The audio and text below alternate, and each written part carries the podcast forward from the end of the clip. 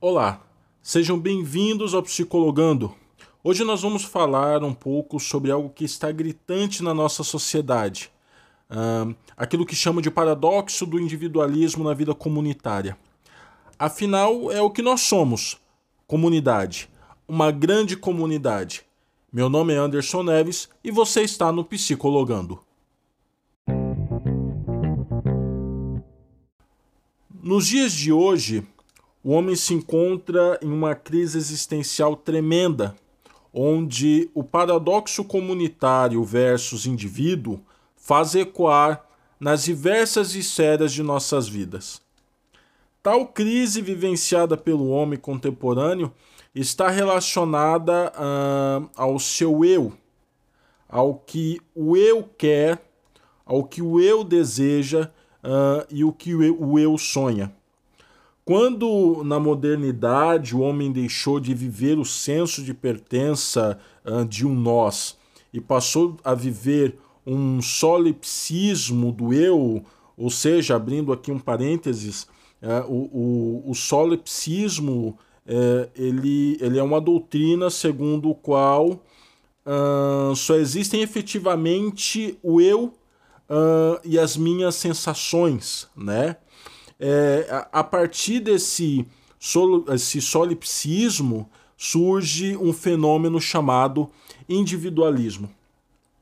Augusto Cury, no seu livro uh, uh, Nunca Desista dos Seus Sonhos, ele nos relata que há uma grande diferença entre o individualismo e a individualidade. Ele vai atenuando né, que o individualismo é uma característica doentia da personalidade que está muito ancorada, tem muito que a ver com a incapacidade de aprender com os outros, né?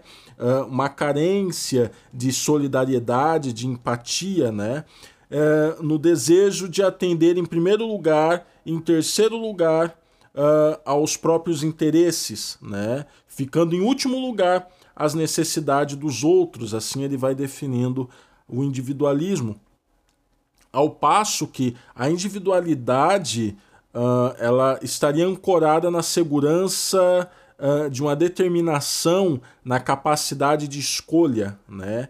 Por essa razão, uh, uh, Cury ele, ele considera uma característica muito saudável da personalidade, uh, ao mesmo tempo em que ele lamenta né, a nossa tendência antrópica em desenvolver frequentemente o individualismo né, e não uh, a individualidade.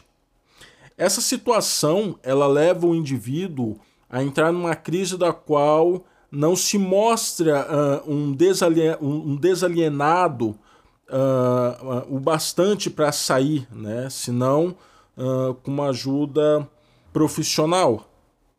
Da modernidade para cá, Uh, o eu se tornou o centro do universo. Todavia, fato é que a própria dinâmica da existência tem feito mostrar que o homem não dá conta deste eu sozinho. E já dizia Tom Jobim, né? Fundamental é mesmo o amor, é impossível ser feliz sozinho.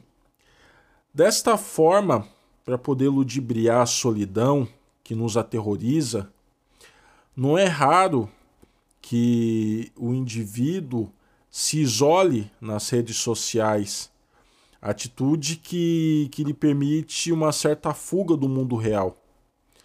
Ah, por sequência, é, experimentar uma vida ilusória no mundo alheio à realidade é, é algo que parece ser apetitoso, porque lá ele pode ser quem ele quiser e o que ele quiser, menos ele mesmo. Nas redes sociais, uh, nós convivemos virtualmente com o outro, logo esse eu ele não precisa se defrontar com os problemas alheios, né? Com efeito, quem nos dias de hoje uh, se detém a pensar verdadeiramente uh, nos problemas dos outros? Quem se preocupa a refletir sobre o sentido da vida e do companheirismo? Quem enxerga as dificuldades do outro desde a lógica da, da alteridade, isto é, como sendo de alguma maneira também seu problema. A ausência dessas respostas ou a negativa das mesmas uh, nos leva a pôr em xeque a existência da verdadeira amizade. Ao mesmo tempo em que uh, nós podemos constatar que o que nós denominamos de amigos quase sempre não passam de companheiros de prazer. O homem não nasceu para ser indivíduo, mas sim comunitário. E foi assim desde os primórdios. Entretanto, ainda que vive em grupos, parece ter se esquecido do verdadeiro significado de comuna. Bom, pessoal, essa é um pouco da reflexão que eu quis deixar no dia de hoje. E se você curtiu, compartilhe aí, vamos aí difundir conhecimento nas trevas da ignorância que nos emerge uh, todos os dias, nos dias atuais, né? Eu espero que vocês tenham gostado aí. E é isso aí. Até mais.